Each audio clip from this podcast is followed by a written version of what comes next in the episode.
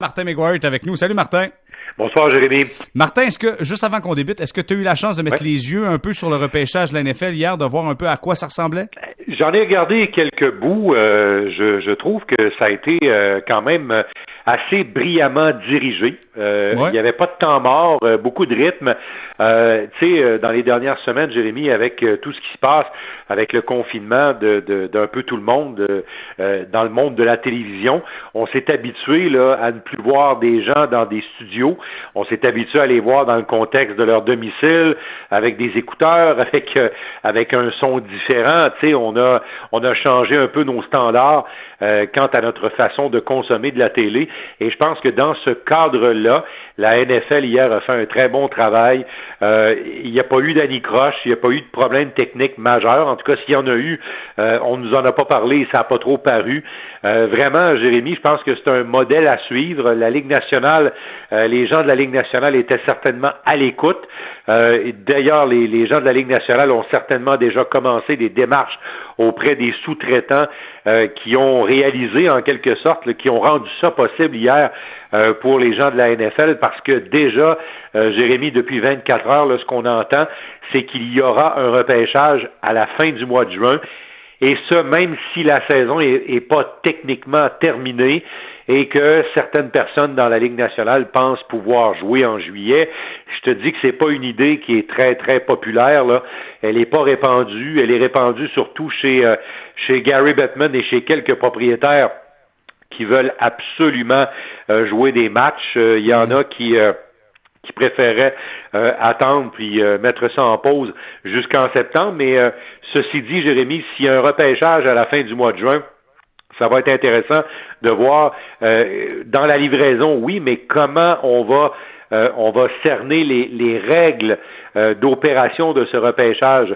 Parce que imagine une chose là, si on décidait de jouer en juillet, euh, je, répète, c'est pas c'est pas une idée populaire, mais si on décidait de le faire, euh, ça, ça veut dire que au repêchage, il faudrait techniquement que tu interdises les transactions.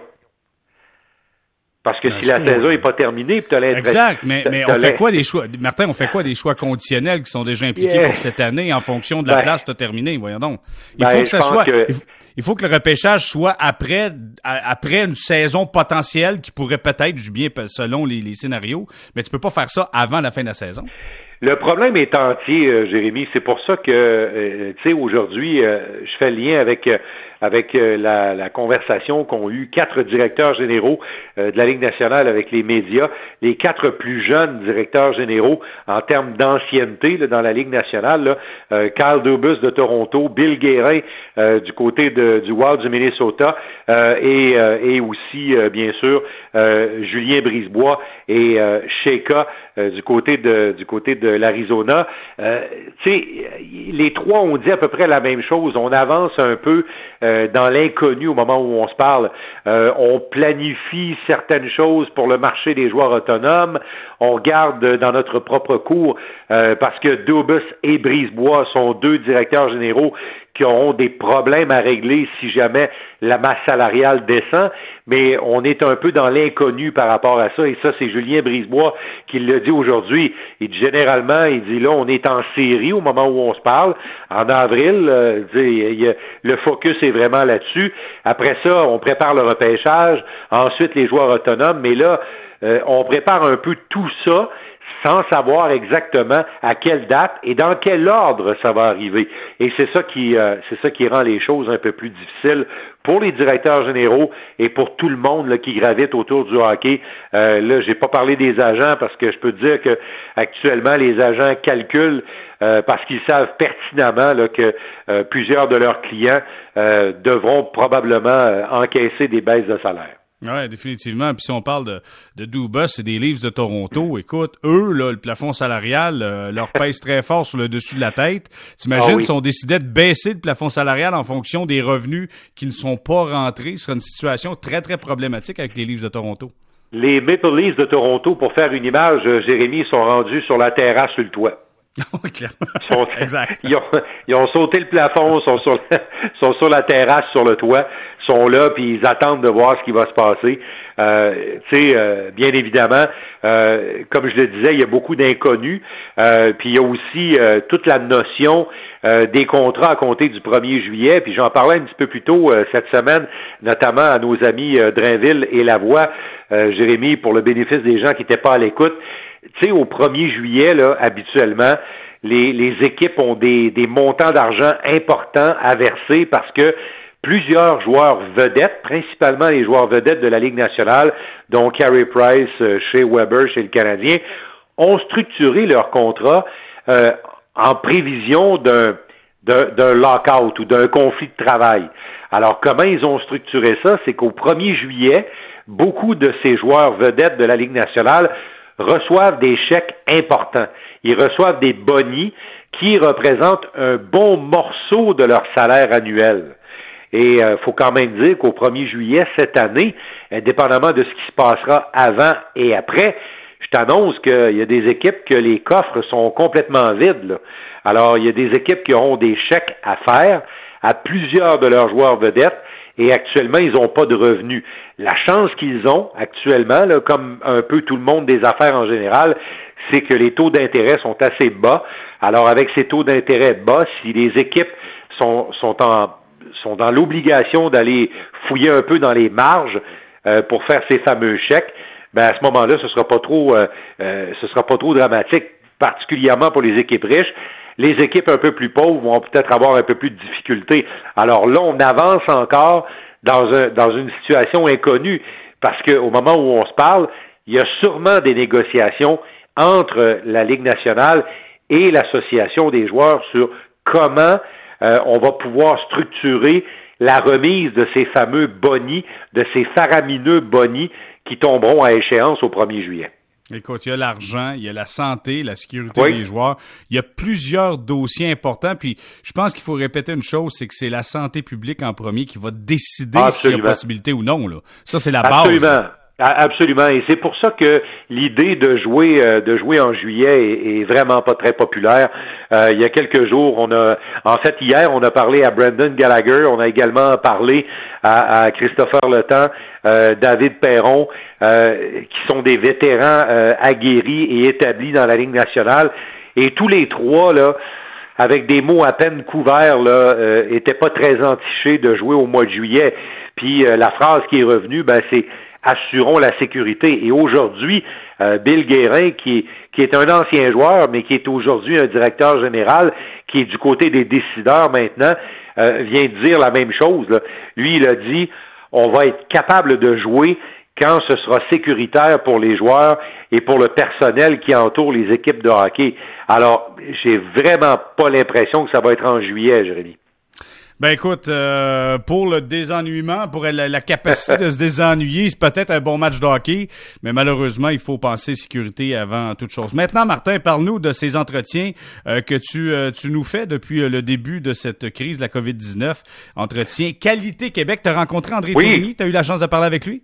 Oui, pour euh, rappeler aux gens, André Tourigny euh, a dirigé dans la LHJMQ, euh, notamment notamment en Abitibi, à Rouen-Noranda. il a également travaillé avec les Moussats d'Halifax. Il est maintenant l'entraîneur-chef de ce qu'on considérait comme étant la meilleure équipe au Canada, les 67 d'Ottawa. Alors André évolue maintenant euh, comme entraîneur-chef dans la dans la Ligue junior de l'Ontario. Euh, il a été euh, il a été vraiment Jérémy a fait partie des quelques équipes qui ont été vraiment assommées par la pause des activités à la mi-mars parce que les 67 d'Ottawa se dirigeaient probablement vers une participation à la Coupe Memorial. Ils avaient perdu en finale l'année passée contre l'équipe de Nick Suzuki en grande finale de la Ligue junior de l'Ontario. Alors pour eux, c'était le temps avec des joueurs qui arrivaient à maturité. Malheureusement, ce sera à l'an prochain. Et là, ben, comme tu le sais, chez les juniors, c'est un cycle de trois ou quatre ans et les 67 étaient arrivés au bout de leur cycle. Alors évidemment, euh, c'est pas de reconstruction complète, mais André l'année prochaine aura à travailler avec une équipe qui sera un peu plus jeune. Malheureusement, le train est passé. Euh, pour les 67 d'Ottawa, euh, des, pertes potentielles au niveau des, des revenus aussi, Jérémy, parce que les équipes se bâtissent pour ces cycles de 3 à 4 ans, mais ils vont sacrifier au niveau des revenus avec des équipes plus jeunes, puis quand arrive l'année où tu dois récolter, ben tu récoltes des deux côtés, tu récoltes sur la glace et tu récoltes sur le plan financier. On a abordé également euh, le, prochain repêchage parce que euh, au-delà euh, d'Alexis Lafrenière qui sera le tout premier choix, il y a un tir groupé qui vient de l'Ontario. Quentin Byfield, Cole Perfetti, euh, Marco Rossi, qui joue d'ailleurs sous les ordres d'André Tourigny avec, avec Ottawa, Jack Quinn également, qui joue avec euh, l'équipe d'Ottawa, le défenseur euh, Jamie Drysdale, qui est aussi un excellent prospect. Ce sont tous des joueurs que connaît très bien André Tourigny, parce qu'en plus de diriger à Ottawa, diriger deux de ses bons prospects, il dirigera aussi au championnat mondial de hockey junior, il sera l'entraîneur-chef de l'équipe canadienne. Alors, je lui ai demandé de nous préparer un rapport de dépistage, euh, notamment pour ces joueurs, parce que ces joueurs-là, Jérémy, vont devraient être disponibles quand le Canadien va parler. On va l'écouter. Je peux pas avoir une stratégie de OK, on va stopper Jack Quinn. Parce que Jack Quinn peut marquer un but sur, euh, sur un entrée de sur un rush, en débordant le défenseur. Le prochain coup, il va couper dans le centre. Le coup d'après, il va battre le défenseur à un contre un, va, va, va jouer dans, entre ses patins, battre un contre un. Euh, le coup d'après, il va faire un, un, délai, un delay en entrée de zone. C'est un gars qui a beaucoup d'outils dans son sac. Parle-moi de Rossi un petit peu. C'est un mélange de Patrice Bergeron et Pavel Datsuk. La lecture de jeu, le calme, puis la créativité de Pavel Datsuk, ça c'est ça c'est Marco. Mais la science dans son jeu, son jeu sens de la glace, son jeu physique, c'est Patrice Bergeron. Un gars qui est très très extrêmement fiable. Euh, deux sens de la patinoire. C'est un gars qui est créatif. C'est pas avec Datsuk qui était très créatif. Marco est très créatif. Des gars comme Perfetti, c'est un, c'est un magicien fabricant de jeu. C'est un gars qui euh, il, euh, il, amène la game à sa vitesse. C'est un gars que son patin est euh, quelque chose vraiment qui va être à, à travailler. dans le cas de Barryfield, ben lui, c'est différent. C'est de la, c'est du power. C'est pas un gars qui va euh, se démarquer par son intelligence comme un Cole Perfetti va le faire ou un Marco Rossi va le faire. C'est vraiment lui, euh, avec la vitesse, puis avec ses skills, c'est vraiment comme ça qu'il crée son, son offensive. Alors, euh, Cole Perfetti, Marco Rossi, Jimmy Drysdale et l'ailier Jack Quinn. Quinn et Rossi jouent tous les deux pour l'équipe d'Ottawa. sont des joueurs, Jérémy, qui sont susceptibles d'intéresser le Canadien parce que dans les huit, neuf premiers, là, ces joueurs-là seront sélectionnés. Alors retenez bien euh, ce qu'André Tourigny nous a mentionné sur eux. Et il m'a dit également dans l'entrevue que vous allez trouver euh, dans son intégrale au 985sport.ca, euh, il, il, nous a dit également que de façon incontestée et incontestable, Alexis Lafrenière est le tout premier, il l'a dirigé au championnat mondial de hockey junior, on le sait l'année dernière, alors qu'André était entraîneur adjoint chez Équipe Canada. On parle également de la préparation de la prochaine équipe junior qui ira euh, euh, représenter le Canada au championnat mondial en décembre prochain. C'est sûr que l'impact de la COVID-19 avec le camp de sélection estival qui risque d'être annulé et tout ça, ça va compliquer un peu le travail d'André Tourigny et de ses adjoints pour former notre équipe nationale junior. Alors, Martin, on écoute évidemment ton intégrale, l'intégrale de cet entretien avec euh, André Tourigny sur le site web du 98.5 FM. Je te souhaite un excellent week-end. Merci beaucoup d'avoir été avec nous, Martin. Bonne fin de semaine, Jérémy.